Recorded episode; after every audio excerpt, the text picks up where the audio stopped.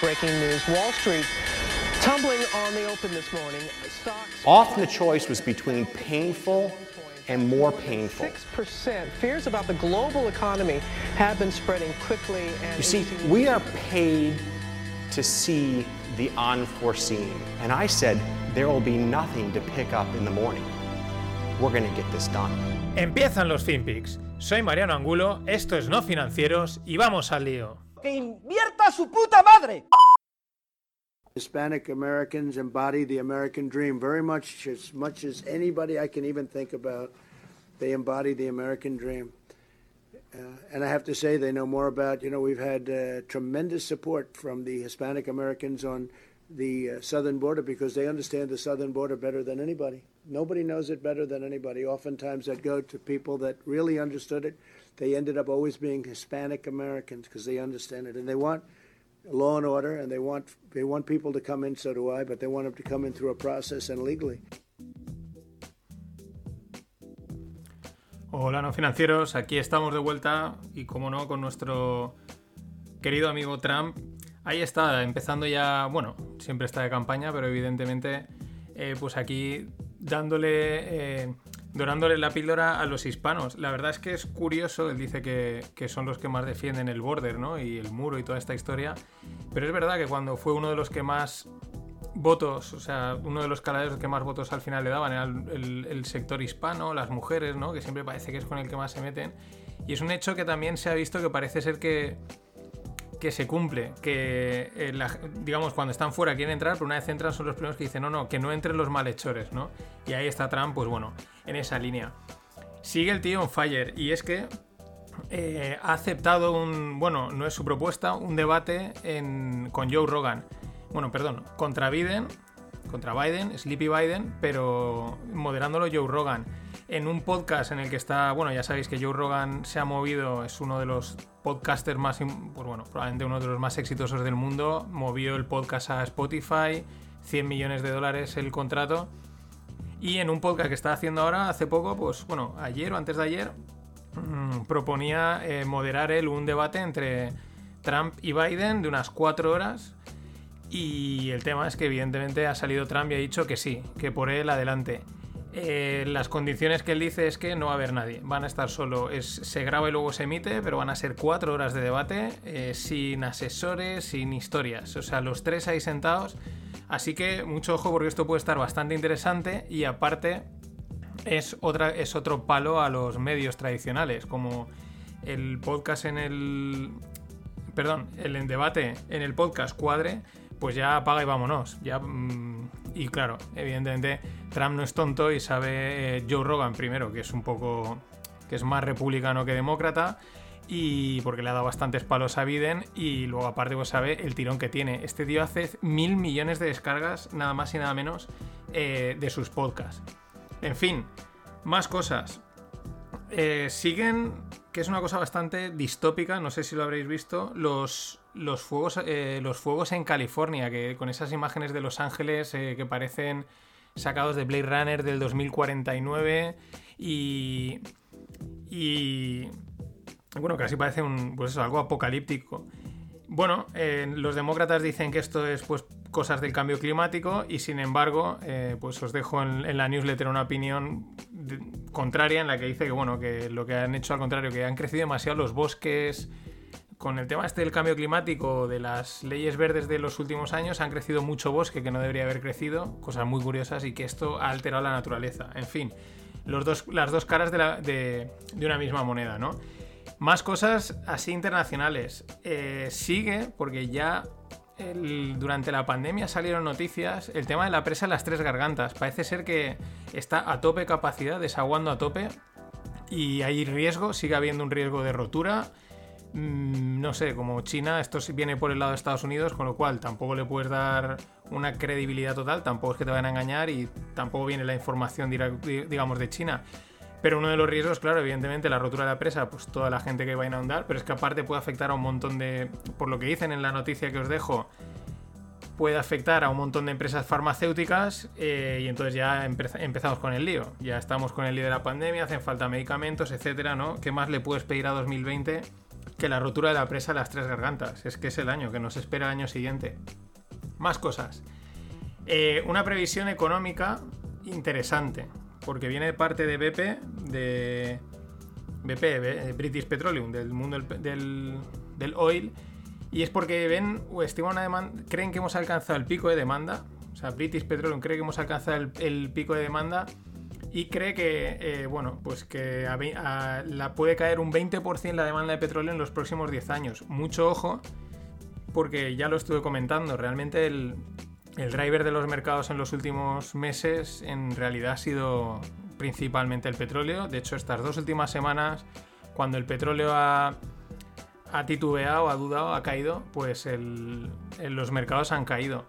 Pero es interesante esta, esta, esta perspectiva, primera porque viene de Vitis Petroleum y no creo que tenga ninguna ganas de, engañar con esto, y por el impacto que tiene, por lo menos en los mercados y en, y en la economía, aunque eh, la otra cosa interesante que va también por, ahí es la, previsión de recuperación que ha lanzado JP Morgan. Bueno, ¿os acordáis que era pues que si la previsión, que si la W, la V, la L, la I, pues aún hay más letras del, del abecedario y esta vez toca una previsión en forma de K. Bueno, dejando a un lado el, tema ese anecdótico de si es la K, que dices, pero ¿cómo puede ser K, no? Porque si si la línea económica es continua, pues como que se divide. Pero tiene sentido, porque lo que plantean es que, es algo. Es, perdón, que es algo que, si lo pensamos, ya sucede, es como una división, ¿no? Como sectores que van a ir muy bien, que es la parte alta de la K, ¿no? La, la que sube, y sectores que se van a quedar estancados. Sobre todo por el tema tecnológico. El tema tecnológico va a hacer que esa división entre la K alta y la K baja, por así decirlo, pues sea más grande y por lo tanto tiene sentido eh, la previsión que hacen ellos, lo curioso es el tema de la, de la K. Y bueno, entrando en el mundo de, empresas y de fusiones, es curioso porque estando en una situación, pues bueno, económica de mucha incertidumbre, mm, pues bueno, hay un poquito de... Hay bastante actividad de, que se le llama M&A, que es Merge and Acquisitions, que son compras y adquisiciones, eh, tanto en lado de banca como en lados tecnológicos. Unas veces es para, oye, pues estamos muy mal, nos fusionamos, nos compramos y así solventamos los problemas, por lo menos durante un tiempo, otras veces es porque aparecen gangas. Aquí, pues la primera, muy interesante, desde Suiza, eh, posible fusión de altísimos vuelos en la banca porque es Credit Suisse y UBS, dos de los grandes bancos de inversión pues, suizos, muy importantes y parece ser que están planteando una fusión. La verdad es que esta sería muy potente porque estos dos son en banca de inversión son muy muy potentes. Y siguiendo con Credit Suisse, una noticia que, pues bueno, nos cae aquí en España, en teoría debería ser para bien porque es trabajo. Eh, con el tema del Brexit, pues Credit Suisse abandona Londres y lleva su banca, la banca de inversión que tenía colocada en Londres, que prácticamente sería para toda Europa, eh, se la va a traer a Madrid. Ya digo, eso debería ser bueno porque es, bueno, pues, eh, perdón, puestos de trabajo para el sector financiero y eso no está nada mal. Veremos a ver cómo queda. Más cosas, eh, más MA, Merchant Acquisitions en el, en el sector tecnológico. Bueno, han sido las dos.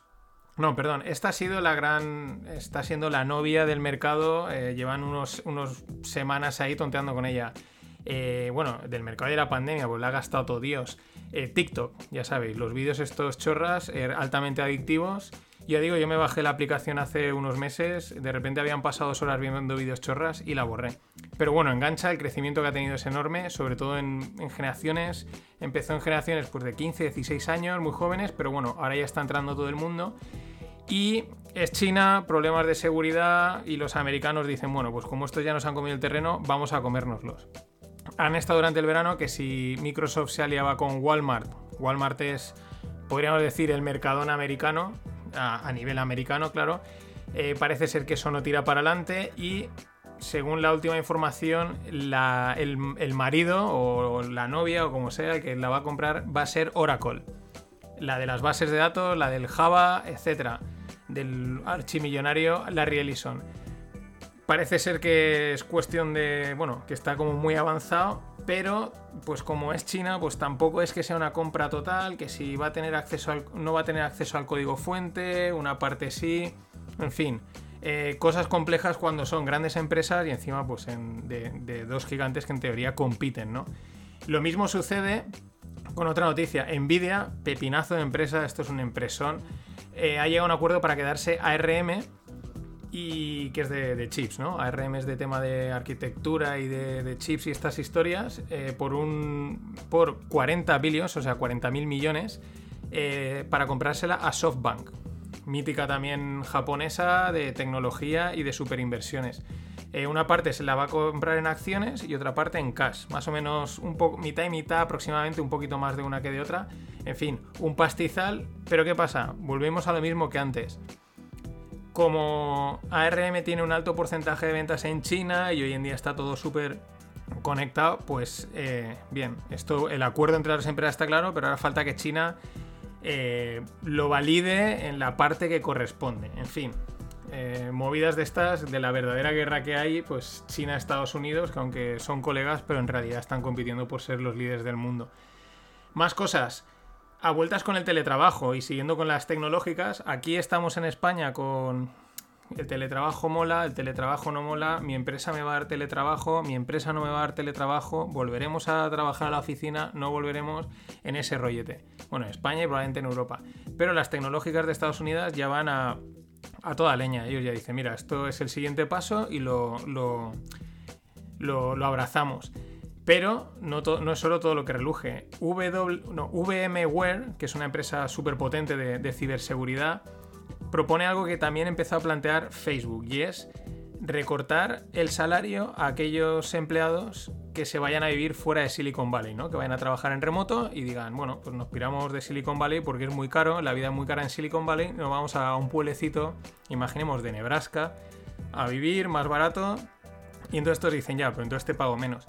Esto que puede parecer algo exagerado realmente tiene lógica. Los sueldos, la posición geográfica influye mucho y si, lo, si hacéis un pequeño análisis así rápido, sin mirar muchos números, veréis que pues en ciudades como Madrid y Barcelona, aparte que hayan puestos más altos, también se suele pagar más porque el coste de vida es más alto. Y va, hay una relación, con lo cual tiene cierta lógica, aunque no deja de ser un poco, pues bueno, una putada para aquellos que se tengan que ir a, que pensaban hacer el, negociazo, ¿no? Me voy a vivir a un pueblecito, vida austera, pero gano un sueldazo de Silicon Valley.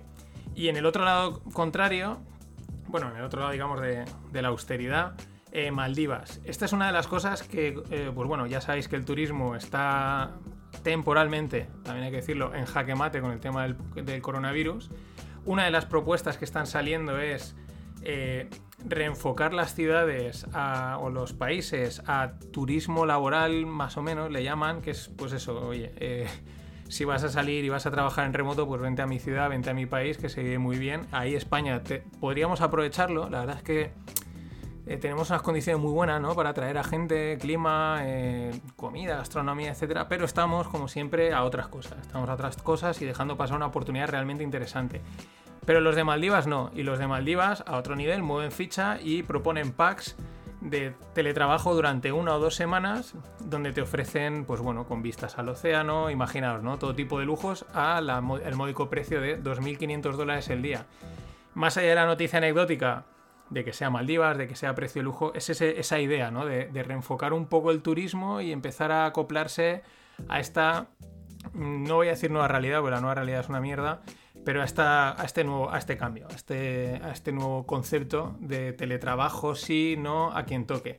Y ahí hay, eso es interesante, porque a ver qué van a hacer las empresas, qué van a hacer los empleados, por qué van a apostar los empleados, y a partir de ahí saldrán soluciones como puede ser esta o como otras que igual ahora ni vemos y ahí yo creo que va a haber un mercado de trabajo muy, muy- de trabajo y negocio muy muy interesante. Y bueno, vamos con startups. Una musiquilla nueva que he ya me diréis qué os parece.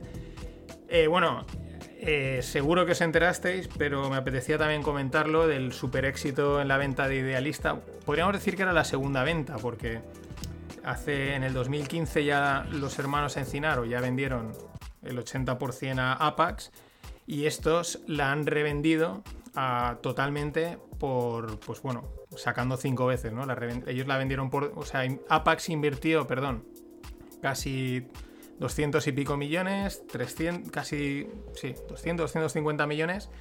y ahora han sacado pues 1.300, ¿no? Prácticamente han, multiplicado por 5 en 5 años.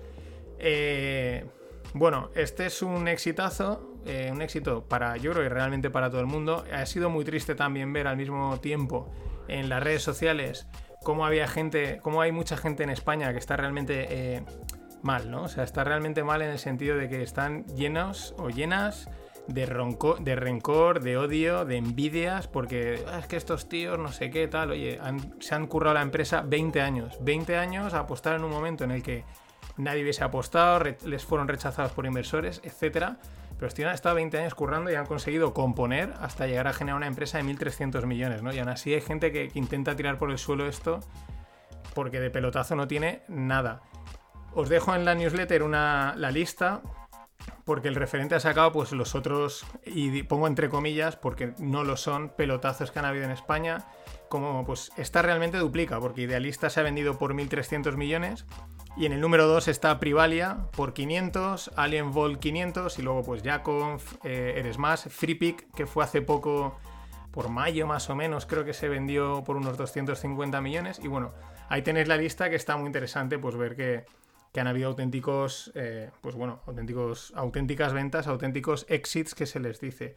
Así que nada, a ver si vienen más, que eso de verdad es bueno porque luego esta gente muchas veces lo que hace es eh, reinvertir ese dinero en el propio, en crear más empresas, en el ecosistema, etcétera, etcétera. es verdad que los hermanos Encinar han dicho que ellos se van a, van, siguen llevando la empresa, ¿no? Esto más que a lo mejor ellos, esto voy a hablar por ellos, ¿no? A lo mejor les molaría irse, pues eso, a las Maldivas. Pero normalmente en este tipo de acuerdos, eh, la empresa de compra dice, no, no, tú te tienes que quedar por lo menos eh, 3, 4 años porque sabes cómo va esto y, no me puedes dejar, entre comillas, tirado, ¿no? suele ser parte del acuerdo de venta. Y bueno, una ronda, eh, la primera ronda de la temporada, de la segunda temporada de no financieros, 750.000 euros para ICANN Biotech, a través de Fellow Funders. Acordados, Fellow Funders son de, crowdfunding.